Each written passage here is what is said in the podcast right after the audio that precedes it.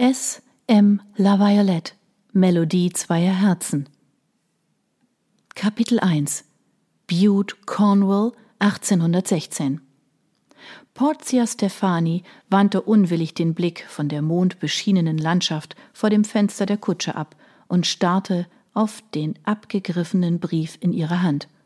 Sie hatte ihn so oft gelesen, dass sie ihn auswendig kannte, aber sie musste noch immer die Worte ansehen. Sie hatte das Richtige getan. Oder nicht? Verehrter Signore Stefani, die Stark Arbeitsvermittlung hat ihr Bewerbungsschreiben bezüglich der Lehrerstelle an uns weitergeleitet. Natürlich übertreffen ihre Fähigkeiten und Erfahrung meine Erwartung an einen Klavierlehrer bei weitem. Es ist mir ein Privileg, Ihnen eine auf ein Jahr befristete Stelle anzubieten. Ich benötige lediglich zwei Unterrichtsstunden am Tag an sechs Tagen in der Woche. Die übrige Zeit stünde Ihnen zur freien Verfügung. Whitethorn Manor befindet sich in einem recht abgelegenen Winkel von Cornwall. Sollte Ihnen das Landleben ein Gräuel sein, wäre die Stelle möglicherweise nicht das Passende für Sie. Der Verfasser des Briefes, Mr. Justus Harrington, bot im Folgenden ein großzügiges Gehalt an, schlug ein Datum für den Antritt der Stelle vor und erläuterte, wie das Herrenhaus zu erreichen sei.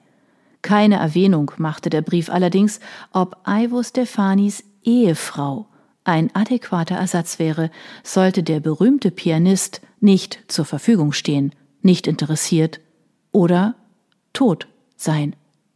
Portias Hände zitterten, als sie die kurze Mitteilung wieder zusammenfaltete und in ihrem Retikül verstaute. Es war unsinnig, jetzt die Nervosität obsiegen zu lassen, insbesondere nachdem sie bereits die private Kutsche, die Übernachtungen in den Poststationen und die Mahlzeiten angenommen hatte, für die Mr. Harrington bezahlt hatte. Sie stöhnte und lehnte die pochende Schläfe gegen das kühle Glas. Die endlos wirbelnden Gedanken in ihrem Kopf machten ihr zu schaffen. Schon seit Stunden dröhnte ihr Kopf und der Schmerz wurde mit jeder Meile, die sie zurücklegten, stärker. Wochenlang mit dieser Täuschung zu leben, hatte sie sowohl seelisch als auch körperlich erschöpft.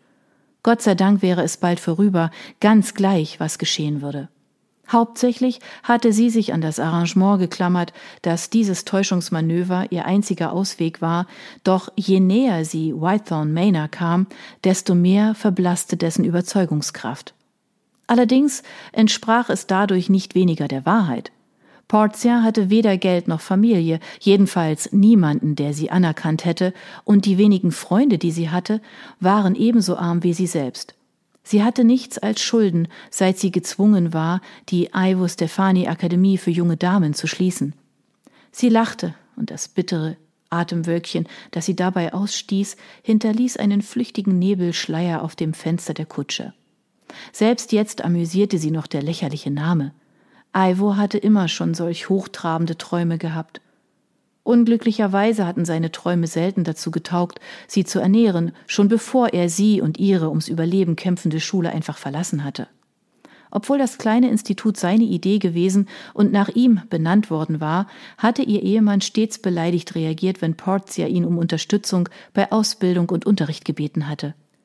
Diese Arbeit ist wie für dich gemacht, Kara, aber meine Gehörknöchelchen an dieser Stelle erschauderte er immer theatralisch. Sie laufen Gefahr zu zerbrechen und zu bluten, wenn sie einer solchen Tortur ausgesetzt werden. Und wie werden sich deine Gehörknöchelchen wohl fühlen, wenn sie kein Dach mehr über dem Kopf haben? Diese Frage hatte Portia öfter als einmal gestellt.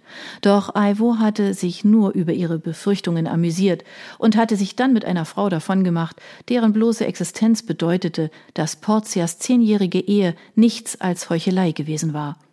Nicht, dass all das jetzt noch eine Rolle gespielt hätte.